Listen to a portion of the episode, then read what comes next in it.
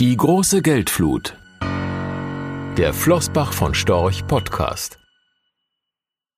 Seit einem Jahr möchten die Notenbanken die Folgen der Coronavirus-Pandemie mit einer ultraexpansiven Geldpolitik abfedern. Eine Zwischenbilanz. Als die chinesische Regierung im Januar 2020 Wuhan in den Lockdown versetzte, schien die Pandemie aus westlicher Sicht noch in weiter Ferne. Rund einen Monat später, am 21. Februar 2020, wurde in der Lombardei dann der erste positive Corona-Fall Italiens bestätigt. Die Folgen ließen nicht lange auf sich warten.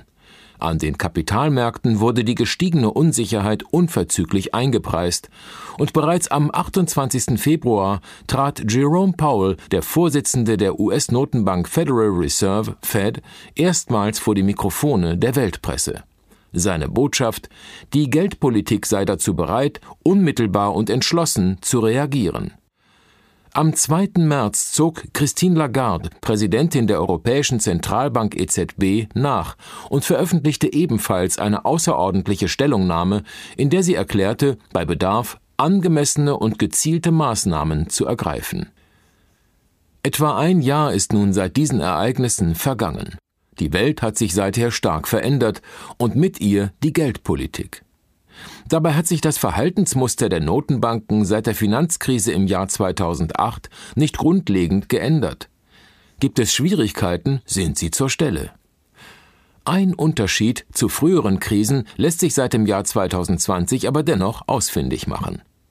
Die Handlungsschnelligkeit und der Umfang, mit denen die Notenbanken auf die sich anbahnende Corona-Krise reagierten, haben zweifelsfrei neue Maßstäbe gesetzt. Als Mitte März vergangenen Jahres mehrere europäische Staaten einen ersten Lockdown verhängt und die USA am 13. März 2020 den nationalen Notstand ausgerufen hatten, war bereits nach wenigen Tagen das Fundament für die gigantischsten Notenbankmaßnahmen aller Zeiten gelegt. 15. März 2020. Die Fed senkte ihre Leitzinsen um 100 Basispunkte auf die sogenannte Effective Lower Bound, also auf eine Bandbreite von 0,00 bis 0,25 Prozent. 18. März 2020. Die EZB verkündete das Pandemic Emergency Purchase Program PEP, ein Wertpapierkaufprogramm mit einem Anfangsvolumen von 750 Milliarden Euro. 19. März 2020. Die Bank of England ging ihren bislang letzten Zinsschritt und senkte die Bankrate auf Allzeittiefe 0,1 Prozent. Gleichzeitig erhöhte sie ihr Wertpapierkaufprogramm um 200 Milliarden Pfund auf 645 Milliarden Pfund. 23. März 2020. Die Fed verkündete, dass sie bei Bedarf zu unbegrenzten Staatsanleihekäufen bereit sei. In der Folgezeit kam es noch zu diversen Programmanpassungen und Aufstockungen. Doch schon nach wenigen Tagen hatten die Retter der letzten Instanz ihrem Ruf alle Ehre gemacht. Das Ergebnis dieser Entwicklungen ist zwar bekannt, dürfte den Eindruck der neuen Größenordnungen allerdings kaum schmälern. Die Bilanzsumme der EZB überschritt im Dezember 2020 erstmals die Marke von 7 Billionen Euro. Etwa 80 Prozent der Bilanzsumme gingen dabei auf liquiditätszuführende geldpolitische Operationen wie Wertpapierkaufprogramme und Refinanzierungsgeschäfte zurück. Die Fed hat innerhalb von zwölf Monaten zwischen März 2020 und Februar 2021 US-Staatsanleihen im Gegenwert von gut 2,3 Billionen US-Dollar erworben ein Betrag, der immerhin rund 75 Prozent des mit Abstand größten Haushaltsdefizits der US-Regierung aus dem Fiskaljahr 2019-2020 entspricht. Man könnte es auch Staatsfinanzierung durch die Hintertür nennen. Die Bank of England hat ihr Wertpapierkaufprogramm zuletzt im November 2020 auf 895 Milliarden Pfund ausgeweitet, wovon 875 Milliarden Pfund in Gilts, Staatsanleihen des Vereinigten Königreichs, fließen. 875 Milliarden Pfund entsprechen 48 Prozent der Ende Dezember ausstehenden Gilts. Auch hier scheint die Finanzierung des Haushaltsdefizits gesichert. Doch die Spitze des Eisbergs ist die staatstreue Bank of Japan. Seit mehr als vier Jahren hält sie die Rendite zehnjähriger japanischer Staatsanleihen im Rahmen ihrer Zinskurvenkontrolle um die Marke von 0 Prozent.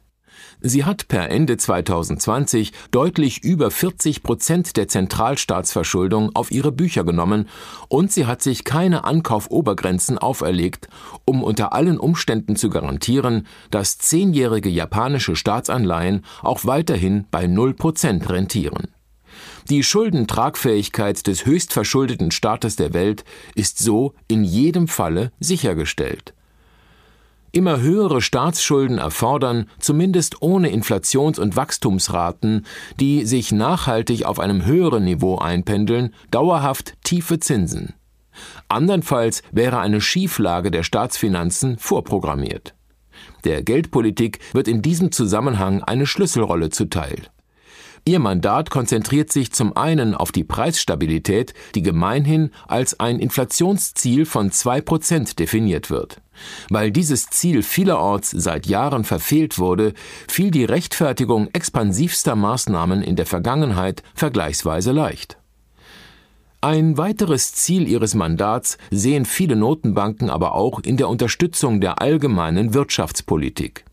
Selbst wenn rund um den Globus und zeitnah die Inflation leicht anziehen sollte, muss dies keineswegs das sofortige Ende oder gar eine Rückabwicklung der ultraexpansiven Maßnahmen bedeuten. Das Risiko, eine wirtschaftliche Erholung im Keim zu ersticken, werden die Notenbanker angesichts des jüngsten Wirtschaftseinbruchs kaum eingehen wollen. Die Wahrscheinlichkeit, dass sie die Erholung am Arbeitsmarkt zunächst von der Seitenlinie aus beobachten werden, ist also hoch. Und so dürften die Notenbanken auch im zweiten Jahr nach Beginn der pandemiebedingten Interventionen ihre Geldpolitik unbeirrt fortsetzen. Den ersten zarten Pflänzchen steigender Inflationsraten zum Trotz.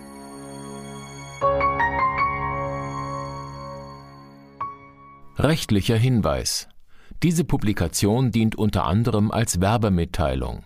Sie richtet sich ausschließlich an deutschsprachige Anleger mit Wohnsitz bzw. Sitz in Deutschland, Österreich, Luxemburg und in der Schweiz. Die in dieser Veröffentlichung enthaltenen Informationen und zum Ausdruck gebrachten Meinungen geben die Einschätzungen von Flossbach von Storch zum Zeitpunkt der Veröffentlichung wieder und können sich jederzeit ohne vorherige Ankündigung ändern.